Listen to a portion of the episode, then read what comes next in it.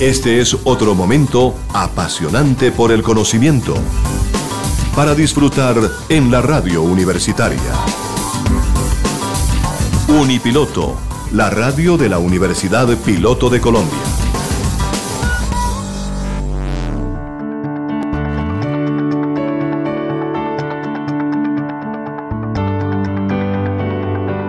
En Unipiloto Radio presentamos El Mundo del Trabajo.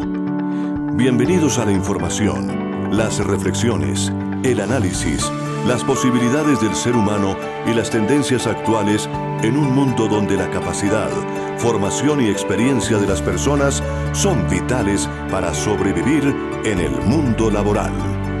El Mundo del Trabajo un programa realizado en Unipiloto Radio bajo la dirección del abogado con maestría en bioética, Gabriel Ignacio Gómez Marín. Coordina Estefanía Gómez Castaño, estudiante de sexto semestre de negocios internacionales en la Universidad Piloto. Participación institucional de Tito Martínez Ortiz, voz oficial de Unipiloto Radio. Con ustedes, nuestro equipo de trabajo.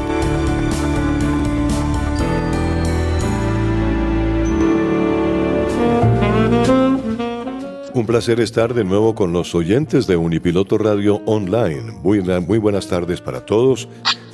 Estamos cumpliendo una cita hoy jueves con nuestros oyentes y naturalmente con nuestros invitados también. Hoy contamos en nuestra mesa de trabajo con la doctora Adriana Solano, presidenta del Consejo Colombiano de Seguridad. Sobre la seguridad y la salud en el trabajo, dialogaremos con ella. Igualmente tendremos al doctor Jesús Emiliano Castañeda Palacios, especializado en gerencia de talento humano y magíster en planeación estratégica del talento humano. Con él estaremos ah, eh, escuchando algo importante en relación con la competencia laboral sobre teletrabajo saludable y seguro. Y vendrá luego eh, también el doctor Octavio Arcila Quintero, filósofo y abogado, magíster en educación, en el tema de desconexión laboral y la prevención del acoso laboral y luego escucharemos la historia que nos eh, contará Estefanía Gómez Castaño. Bien, señoras y señores, vamos directamente con nuestra invitada en el día de hoy. Es la doctora Adriana Solano. La saludo muy cordialmente, doctora Adriana. Muy buenas tardes. Bienvenida. Muy buenas tardes, Tito, y de verdad muy complacida de esta invitación, eh, pues que nos hacen eh, para hablar de ese tema que tanto nos apasiona desde el Consejo Colombiano de Seguridad. ¿Usted le puede contar a nuestros oyentes quién es Adriana Solano? ¿Qué hace? ¿Por qué está eh, en, la, en el Consejo Colombiano de Seguridad? ¿Cuál es la profesión de Adriana Solano? Pues Tito, a ver, eh, qué, linda pregunta. Pues yo arranco diciéndote que soy mamá, mamá de dos hijos, de Juan Andrés y de Mariana, que generan eh, la máxima inspiración en mi vida. Eh, y desde siempre mi vida laboral ha estado a través de la prevención de riesgos. una parte importante de mi vida estuvo alrededor del sector asegurador y bueno, ahora estoy tal vez del lado que más me gusta, que tiene que ver con la prevención eh, de los accidentes eh, y de las enfermedades eh, de los trabajadores en Colombia como una estrategia que definitivamente ayuda a mejorar la productividad y la competitividad de nuestro país. básicamente vivo con apasionamiento cada cosa que hacemos desde el Consejo, soy administradora de empresas, con varias especializaciones, muchas de ellas pues enmarcadas en el tema de riesgos, muy en el tema de seguros y obviamente con un MBA pues que nos ayuda a mirar como ese pensamiento estratégico para apalancar y para hacer crecer las organizaciones. Eh, básicamente, creo que eso soy yo. Eh, yo creo que solamente para agregar que tal vez soy el reflejo de lo que hacemos desde la comunidad del Consejo Colombiano de Seguridad. Somos alrededor de 150 personas eh, directas y alrededor de otros 350 y personas indirectas, son alrededor de un equipo casi de 500 personas que estamos en firme propósito de hacer que este país sea más seguro y que los trabajadores colombianos vuelvan a regresar a su casa a asegurar los abrazos de quienes más aman. Entonces, es un poco resumida eh, quién es Adriana y qué es el Consejo Colombiano de Seguridad. Claro que sí. Muchísimas gracias, doctora Adriana. Ahora, ¿cómo puede influir el bienestar de los trabajadores y la calidad del ambiente laboral en el cumplimiento de los objetivos organizacionales? A ver, Tito, yo, creo que es importante entender que el alma, el activo más valioso, lo que permite que las empresas puedan cumplir con sus metas y sus objetivos son las personas. Y, cuando estamos hablando eh, de las personas, pues ellos se vuelven ese eje fundamental y obviamente el ambiente laboral eh, y físico inciden de manera directa en cumplir sus labores a cabalidad.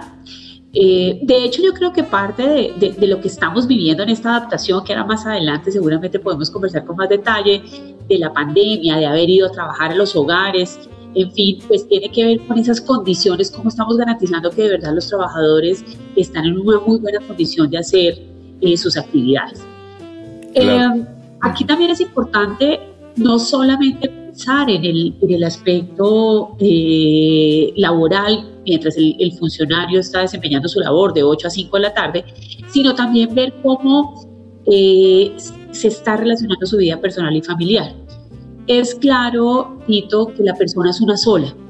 La persona se desarrolla como familia, como trabajador y como eh, ciudadano de un país. Entonces, aquí hay que tener en cuenta que todas esas circunstancias tienen una incidencia eh, en, el, en, en, el, bienestar del trabajador y obviamente tendremos que cuidar otros aspectos, entendiendo pues la, no intervención eh, en otros aspectos, pero que de alguna manera sí todos estos aspectos tienen una influencia en el desempeño laboral de los trabajadores y obviamente eh, un trabajador que está bien cuidado, que está eh, en, armonía con todos sus aspectos, pues va a tener un desempeño laboral eh, inmejorable.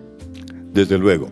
Mire, eh, ahora me surge una pregunta y es ¿por qué la seguridad y la salud en el trabajo se convierte en un asunto estratégico? ¿Y cómo poner esa seguridad y salud en el trabajo en el corazón de la estrategia organizacional? Tito, eh, desde mediados del siglo pasado veíamos cómo actividades de alto riesgo, específicamente tal vez, y voy a poner como solamente manera de ejemplos porque hay muchas más, pero la exploración de hidrocarburos o el tema de la minería, eran actividades de alto riesgo. Y desde ahí aprendimos, estas empresas nos enseñaron mucho que era importantísimo y en el corazón de su estrategia estaba el cuidado de los trabajadores. Sin embargo, pasaron muchos años en los cuales algunas, en algunos momentos veíamos que la seguridad en el trabajo podía ser un gasto, no generaba, eh, digamos, un impacto directo eh, en el de los ingresos y llegó la pandemia. ¿Sabes? Y la pandemia sí que nos dejó enseñanzas eh, frente a la importancia de la seguridad y salud del trabajo porque al final vimos a lo largo de lo que hemos vivido estos últimos años que son los trabajadores y sus familias los que permitieron garantizar la continuidad de los negocios. Y, es que definitivamente, cuando, si, tú recuerdas, cuando empezó la reactivación económica, eh, lo más importante era asegurar el cuidado de los trabajadores y por ende sus familias, cuando antes no había mayor involucramiento desde el aspecto laboral frente a las familias. Eh, aprendimos gracias a la pandemia que que no había forma sino de tener esa comunicación estrecha con el trabajador para poder hacer reactivación. ¿Quiénes fueron las organizaciones que primero se reactivaron? Las que garantizaron el cuidado eh, de sus entornos, de, de sus trabajadores. Entonces, yo creo que aquí cambia y vemos la seguridad en el trabajo, eh, la seguridad en el trabajo en un aspecto totalmente diferente, porque hoy estamos más allá de un requisito legal, ¿sabes? Hoy estamos hablando que de alguna manera todo lo que se desarrolla desde el cuidado del trabajador es la estrategia de la compañía, que no solamente se mide de alguna manera en resultados económicos, sino que al final el mercado, los consumidores están valorando la protección y el cuidado de los trabajadores, obviamente la protección de nuestro activo más importante, que es el ambiente y todo lo que hay alrededor de nuestros recursos naturales, y también como empresa, cómo nos comportamos con nuestras comunidades, hablando desde el punto de vista social.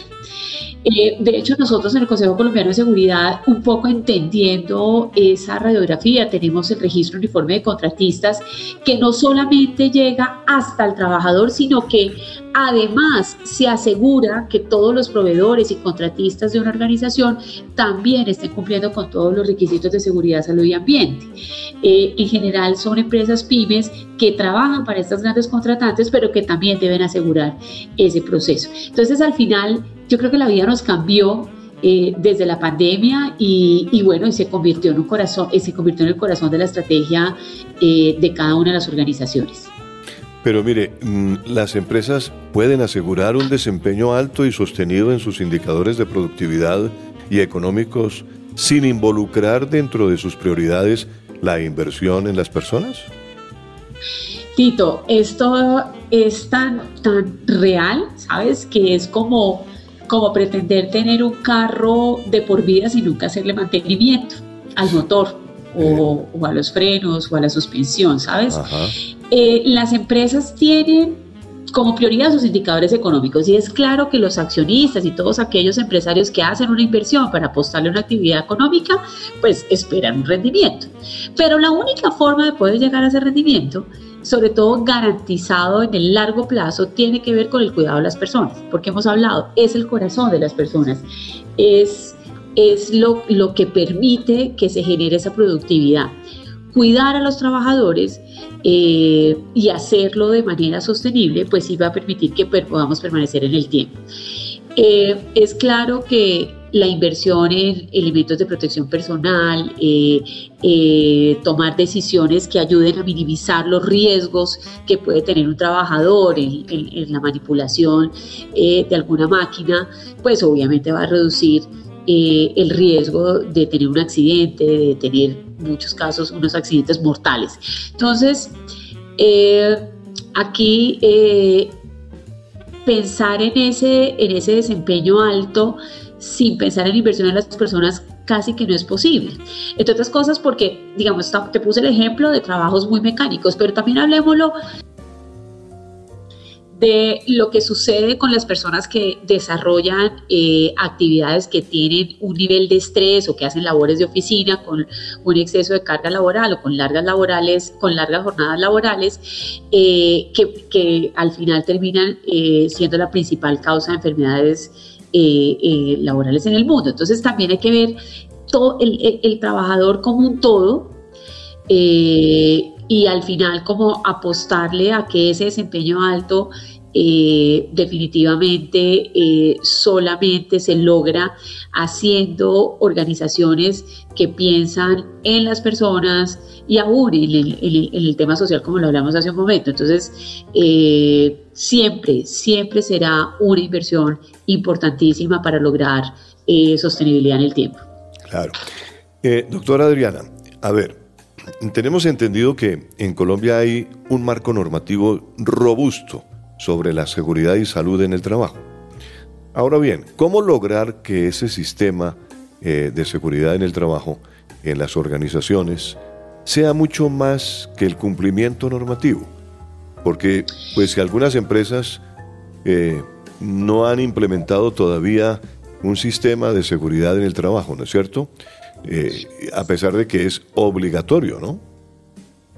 Sí, señor. Definitivamente nosotros lo vimos en nuestro congreso hace tres años, un congreso que realiza el Consejo Colombiano de Seguridad, entre otras cosas que no sé si tuve la oportunidad de compartirte, Tito. El Consejo Colombiano de Seguridad es una entidad sin ánimo de lucro que desde hace casi 70 años está trabajando por la prevención de los accidentes de los trabajadores en Colombia. O sea, tenemos 70 años de historia. Y hace tres años, en una jornada de nuestro Congreso, pudimos hacer un comparativo de la legislación que existe eh, en toda América Latina.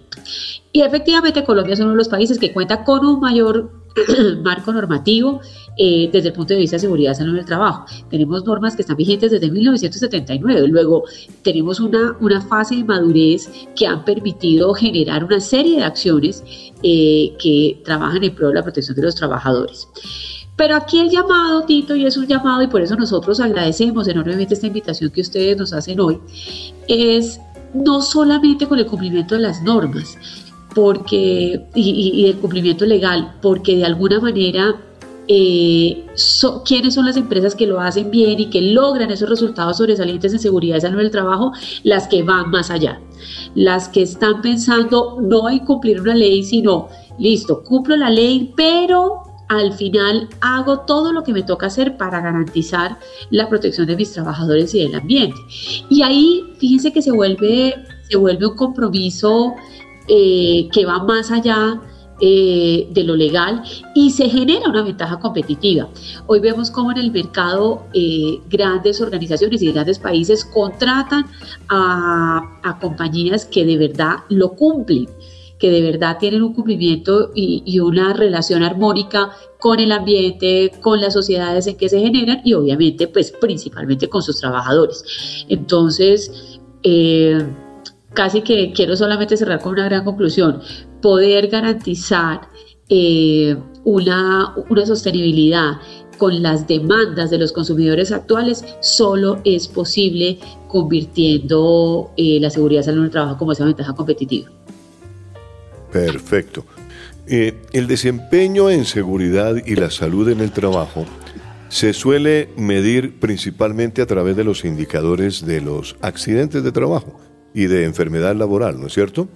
Sin embargo, esto puede generar una visión muy estrecha o reducida del asunto porque solo se mide la consecuencia final. Yo le preguntaría a la doctora Adriana qué otros factores deben ser considerados por las organizaciones para tener una evaluación de su desempeño mucho más integral y holística. Sí, Tito. Eh, Hoy el, trabajador hay que verlo como, como lo decía hace un momento, como un todo, ¿sabes? Es un ser humano holístico que, que más allá del trabajo, pues definitivamente tiene una vida personal y familiar. Claro. La vida laboral, pues obviamente es una etapa en su vida eh, y, la, y digamos que la primera manera que poder conocer esos aspectos eh, que, que, está, que influyen alrededor de la vida del trabajador, eh, pues es un abordaje completo integral de la seguridad y salud del trabajo. O sea, no solamente mirar los riesgos a los cuales está expuesto, sino también lo que tiene y lo que le sucede en el entorno. Aquí vemos cómo eh, de alguna manera los temas de salud, si bien pueden ser de origen común, yo voy a poner el caso, eh, la obesidad o el sedentarismo, las organizaciones sí tenemos que tener medidas de prevención y de hábitos que generen conciencia en el trabajador para tener cuidado sobre ellas porque al final, en el largo plazo, van a ser trabajadores que de pronto van a tener enfermedades laborales crónicas que ni siquiera van a ser laborales, pero que van a garantizar la, pérdida de productividad. Asimismo, y yo creo que es importante y lo, lo, hemos, lo hemos visto, es que de alguna manera los indicadores de seguridad tienen que ser mucho más preventivos, ¿sabes? O sea, en verdad tenemos que estar haciendo ese mapeo permanente que qué pudo eventualmente eh, ocasionar un accidente, qué tan seguros estamos siendo en la compañía y obviamente eh, pues siempre revisando cómo se está dando el cumplimiento de las medidas de seguridad, el cumplimiento de los estándares, el cumplimiento de los líderes eh, en ese sentido. Entonces aquí al final es ver al trabajador como un todo y abordar todos los temas que lo relacionan como persona. Doctora Adriana, eh, yo debo agradecerle su tiempo que está muy que es muy valioso desde luego y que esté con nosotros en este espacio del mundo del trabajo y la bioética laboral, programa que todos los jueves a las 12 del día se origina desde la capital de la República en directo desde la Universidad Piloto de Colombia. Gracias, doctora Adriana. Pero mire, hay una pregunta eh, que me surge y es relativo a los líderes en la promoción de espacios sanos y seguros. ¿Cuál es el verdadero rol de estos líderes, doctora Adriana? Tito, el rol de los líderes definitivamente cada vez más adquiere mayor relevancia Y fíjate que con todo lo que vino de la pandemia, donde ya nos involucramos con la vida de las familias, del trabajador y ese tipo de circunstancias que lo rodean, ahí el liderazgo aparece como un factor fundamental. Eh, cuando hablamos de los sistemas de gestión de seguridad y salud en el trabajo, es un compromiso que es de la alta dirección, aquí no hay nada que hacer, o sea, de nada sirve tener un sistema de gestión donde la alta dirección no está comprometida. Eh, el, involucramiento de cada uno de los líderes en cualquier empresa, estoy hablando un poquito de empresas más robustas, pues es fundamental para cumplir esos objetivos. Sin embargo, eh, la promoción de esos espacios sanos y seguros, pues que tiene que darlo desde el liderazgo, eh, se vuelve vital también evitar factores de miedo. veíamos cómo hay, hay, una psiquiatra que en estos días estaba escribiendo algo sobre el miedo y es generalmente el miedo deriva en angustia y bloqueo. Y si nosotros queremos que nuestros trabajadores cumplan con en realidad, tomen decisiones que permitan que los mantengan seguros, tenemos que tener trabajadores que no tienen miedo, que pueden tener la tranquilidad de decir, yo creo que esta situación o esta circunstancia me pone en riesgo y eventualmente podría estarme exponiendo. Entonces aquí se vuelve fundamental el espacio de líderes eh, si me permiten la palabra, amorosos que abren el espacio no desde el miedo, sino desde el compromiso, desde el empoderamiento y desde el involucramiento para generar esa cultura de seguridad. Y, yo agregaría una cosa, doctora Adriana, eh, ¿esos líderes se están formando hoy en día? Eh, sí, yo, yo, yo, si tú me preguntas, a mí esta es una opinión un poquito más personal, pero yo creo que hoy no hay líderes que, que puedan ser exitosos en su gestión si no generan es, eh, acciones que permitan el empoderamiento de sus colaboradores eh, y en general de todos los de, de, con quien se relacionan. E, ese estilo de liderazgo del jefe, perdón la palabra, furioso, eh, sentado dando un millón de órdenes y tener en cuenta el entorno, creo que hoy, hoy en día ni el mercado ni los colaboradores, porque además estamos con una generación joven eh, que, que, quiere ser parte del desarrollo de la estrategia y que quiere eh, generar ese involucramiento, no es posible. Entonces, si tú me lo preguntas, esos son los líderes que están hoy en día manejando las organizaciones. Claro que sí. Ahora, estamos hablando de una responsabilidad de los líderes y el sistema de gestión en seguridad y salud en el trabajo y de una serie de acciones que promuevan espacios laborales sanos y de bienestar.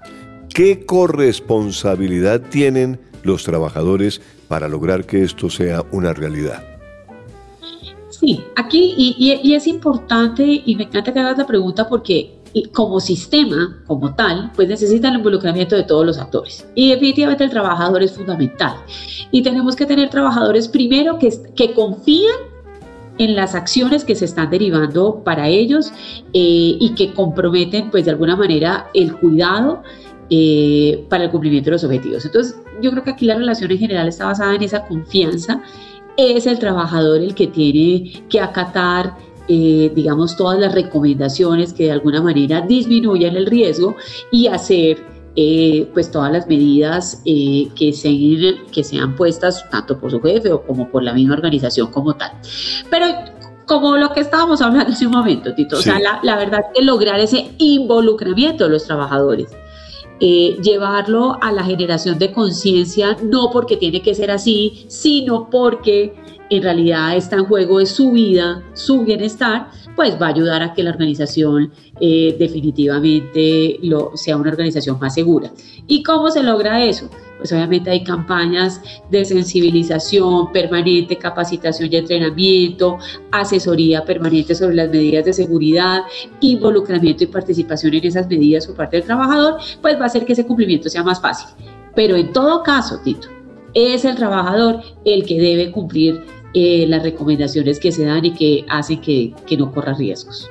Claro, doctora Adriana, y uno pensaría, por ejemplo, que, que todo lo que estamos hablando hoy eh, de, seguridad social, eh, de seguridad en el trabajo, de seguridad y salud en el trabajo, pues corresponde únicamente a una empresa, ¿no es cierto? Al interior de una empresa.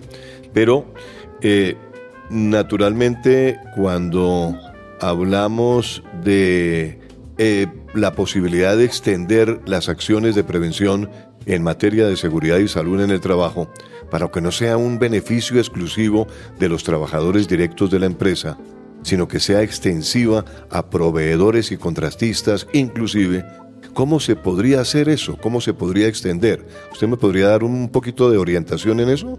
¿Usted que es experta en eso de, acciones de prevención?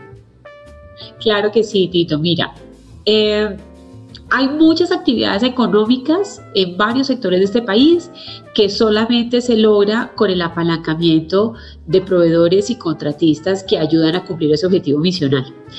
Eh, y siempre, y nuestro país, eh, digamos, tiene una característica y es que la ley de alguna manera también involucra el cumplimiento a, a, proveedores y contratistas por parte de las grandes contratantes. Sin embargo, eso hay que hacerlo, eso hay que hacerlo eh, gestionable, ¿sabes? Eso hay que hacerlo de manera implementable. Nosotros desde el Consejo Colombiano de Seguridad, creo que te hablé hace un momento de ellos, tenemos una herramienta que es el RUC, que es una herramienta que permite asegurar que ese objetivo que la gran industria tiene para que su, para que su operación sea segura también pueda ser llevado a contratistas. Eh, y, lo pongo solamente como herramientas porque hay varias, pero digamos que esta es tal vez la que logra, eh, digamos, unificar y asegurar ese proceso en los cuales es claro que lo más importante eh, siempre será dar a conocer ese conocimiento, las capacidades que deberían eventualmente tener esas empresas más pequeñas para mejorar en sus sistemas de gestión de seguridad y salud en el trabajo. Esa relación colaborativa, ¿sabes?, entre la, el contratista y la gran empresa, pues va a generar un mayor compromiso. Y si las contratantes vemos como propios a los contratistas, obviamente entendiendo también la, la, la no dependencia de, de, la relación como tal laboral, sin embargo, va a ayudar mucho en el cumplimiento de sus objetivos de protección de los trabajadores que van a mejorar en el mejor desempeño de la operación, porque al final si tenemos contratistas que hacen la tarea segura, que protegen a sus trabajadores, que están pensando en el bienestar del ambiente y que lo hacen de manera social sostenible, pues vamos a garantizar un mayor crecimiento desde, desde la contratante. Entonces aquí yo creo que el gran llamado, Tito, sí es involucrar siempre en cualquier decisión de seguridad y salud del trabajo a los contratistas de las organizaciones y garantizar que ellos se adhieran a esos compromisos que tenemos y a esos objetivos comunes de, eh, en ese sentido. Claro que sí. Mm, ustedes tienen, me imagino, pues que ustedes deben tener una, una especie de ranking eh, de las empresas que cumplen con todas las normas, ¿no es cierto? Eh, nosotros hacemos a través del RUC una evaluación eh, a contratistas en general de la gran industria del país. Hemos hecho en los últimos 25 años más de 35 mil auditorías en todos los territorios nacional, desde La Guajira hasta, hasta Leticia, en diversas actividades económicas. Y, y tenemos, digamos, como el comportamiento y hemos visto cómo cómo van evolucionando las, las empresas. ¿Sabes, Tito? Tenemos empresas que arrancaron por ponerte un ejemplo, en el Guaviare con tres trabajadores y hoy ofrecen servicios para toda América Latina gracias a volverse más formal y a tener un sistema de gestión que los ayude en la protección de sus trabajadores, del ambiente y obviamente hacer la gestión social. Entonces sí tenemos más que ranking, porque tal vez el ranking puede ser un poquito odioso, tenemos la evolución de, empresas en el país que nos permite evidenciar cómo han crecido desde el punto de vista de seguridad y cómo otras también han tomado las decisiones equivocadas y han dejado de invertir y han tenido un comportamiento pues no tan favorable en ese sentido. Claro que sí. Muy bien. Doctora Adriana, eh, la salud mental. El gobierno y particularmente el Ministerio de Salud ha hablado últimamente de la salud mental, que es muy importante en, todo aspecto. Eh, la salud mental y los factores de riesgo psicosocial, pues han cobrado, digamos, bastante relevancia, sobre todo en relación con los efectos de la pandemia que, nos trajo el, COVID-19. y, y, yo le preguntaría a usted cuál es la importancia que deben tener o darle las empresas a estos factores dentro de la gestión de un sistema de seguridad y salud en el trabajo. Definitivamente los factores psicosociales hacen parte fundamental de la gestión de la seguridad y salud en el trabajo. de hecho, fíjate que eh, eh, todo sí que se relación desde la pandemia, pero desde hecho en el 2020 la campaña que tenía la OIT estaba marcada frente a cómo proteger al trabajador de los eventuales riesgos eh, psicosociales a los cuales se encuentran enfrentados y que afectan que podrían eventualmente afectar su, salud mental. Entonces, nosotros en Colombia tenemos eh, varias medidas y la primera de ellas pues, es la aplicación de la batería de riesgo psicosocial como una medida de protección y de mitigación que de hecho eh, para las empresas que lo hicimos durante la época de la pandemia nos permitió ver y ver la dimensión eh, de lo que estaba sucediendo con, los trabajadores. Pero claramente, Tito, la pandemia releva, reveló eh, unos aspectos importantísimos desde la esfera mental, porque fueron circunstancias eh, como fueron absolutamente inciertas, no sabíamos a qué nos estábamos enfrentando, pues nos puso en unas situaciones de miedo, que hablábamos ahorita lo que hace el miedo, y que no solamente están a cargo de la condición laboral, yo voy a ponerte un ejemplo.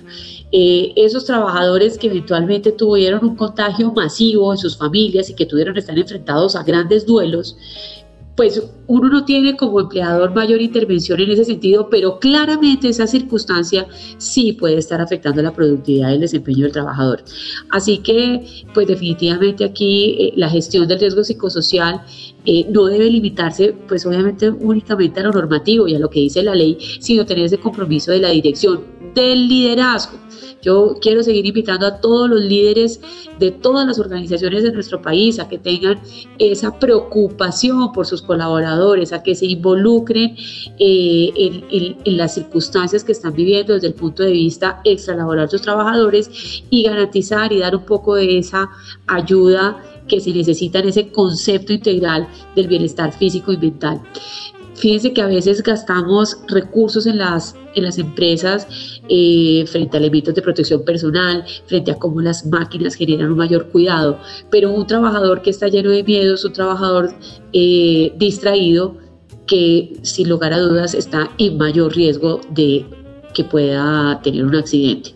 Entonces, eh, aquí el llamado es ese, también desde el punto de vista no solamente mecánico, sino también desde el punto de vista eh, de las personas que tienen alto, porque los, los, la, alta dirección también tiene tiene riesgos de salud mental, los niveles de estrés, eh, lo que sucedió con varias organizaciones en sectores económicos que pues que por su naturaleza ya no pudieron seguir desarrollando esa actividad, que tuvieron que enfrentarse a decisiones muy difíciles desde el punto de vista eh, social con sus colaboradores, cerrar organizaciones, cerrar eh, puestos de trabajo, en fin, pues también son trabajadores que están enfrentando una carga laboral eh, una carga mental, perdón, muy alta y que también deben tener el cuidado y que debemos garantizar ese cuidado de todos, donde tengan espacios para conversar. Sabes que hay un ejemplo, Tito, muy bonito, lo vimos tal vez con el director de la Fundación Santa Fe, con el doctor Gallardo, cuando empezó la pandemia, él se tomó el trabajo y todo su equipo de preguntarle a los médicos qué estaban sintiendo. A veces es solamente una conversación que sin lugar a dudas ayuda a que, a que todos estos eh, emociones que afectan la salud mental de los trabajadores eh, se puedan disminuir. Y con eso logró un poco mitigar la Fundación Santa Fe el daño, la carga emocional que estaban sintiendo sus trabajadores. Indudablemente. Pues doctora Adriana, muchísimas gracias ha sido realmente un diálogo muy, muy fructífero y muy de mucha ayuda para nuestros oyentes. Comprender que existe un Consejo Colombiano de Seguridad, la importancia de ese consejo y la forma como ustedes actúan dentro de lo que es el sistema eh, de gestión de seguridad y salud en el trabajo. Eh, ¿Algo más que quisiera usted agregar en esta entrevista? Sí, Tito, yo, yo pues reiterar mi agradecimiento por esta invitación. Eh, insistir, reinsistir y persistir en que la seguridad es un trabajo de todos eh, y que el compromiso del Consejo Colombiano de Seguridad, que debe ser un compromiso de todos aquellos que estamos desarrollando cualquier actividad productiva, es garantizar y asegurar los abrazos de las familias colombianas. Cuando uno sale a trabajar, y yo creo que a usted le pasó esta mañana, usted salió convencido que llega otra vez a su casa a abrazar a, los seres que ama. todos los trabajadores en el mundo y obviamente en nuestro país salimos exactamente a lo mismo y uno sale a, mejorar su, su, nivel de vida y a generar mayor bienestar. Eh, al final es un trabajo de todos garantizar volver y volver en, mejor, en mejores condiciones. Y, bueno, y, lo que ustedes hacen eh, desde estos espacios, pues nos ayudan a difundir lo que somos. o sea que bienvenidos todos a asegurar esos abrazos eh, que garantizan la vida de todos. Muchísimas gracias, doctora Adriana. queda usted con las puertas abiertas siempre en este programa del mundo del trabajo y la bioética laboral, aquí desde la Universidad Piloto de Colombia y en Unipiloto Radio. Eh, solamente me resta desearle una feliz tarde y agradecerle sinceramente su participación. Muchas gracias, Tito. Y bueno, también el espacio del Consejo Colombiano de Seguridad, todos los espacios de divulgación de conocimiento que tenemos, también abiertos para toda la audiencia de ustedes y bueno, para ustedes también eh, como medios de comunicaciones. Aquí, bienvenidos siempre. Gracias, doctora Adriana. Adriana Solano, la presidenta del Consejo Colombiano de Seguridad, nuestra invitada especial en el mundo del trabajo y la bioética laboral.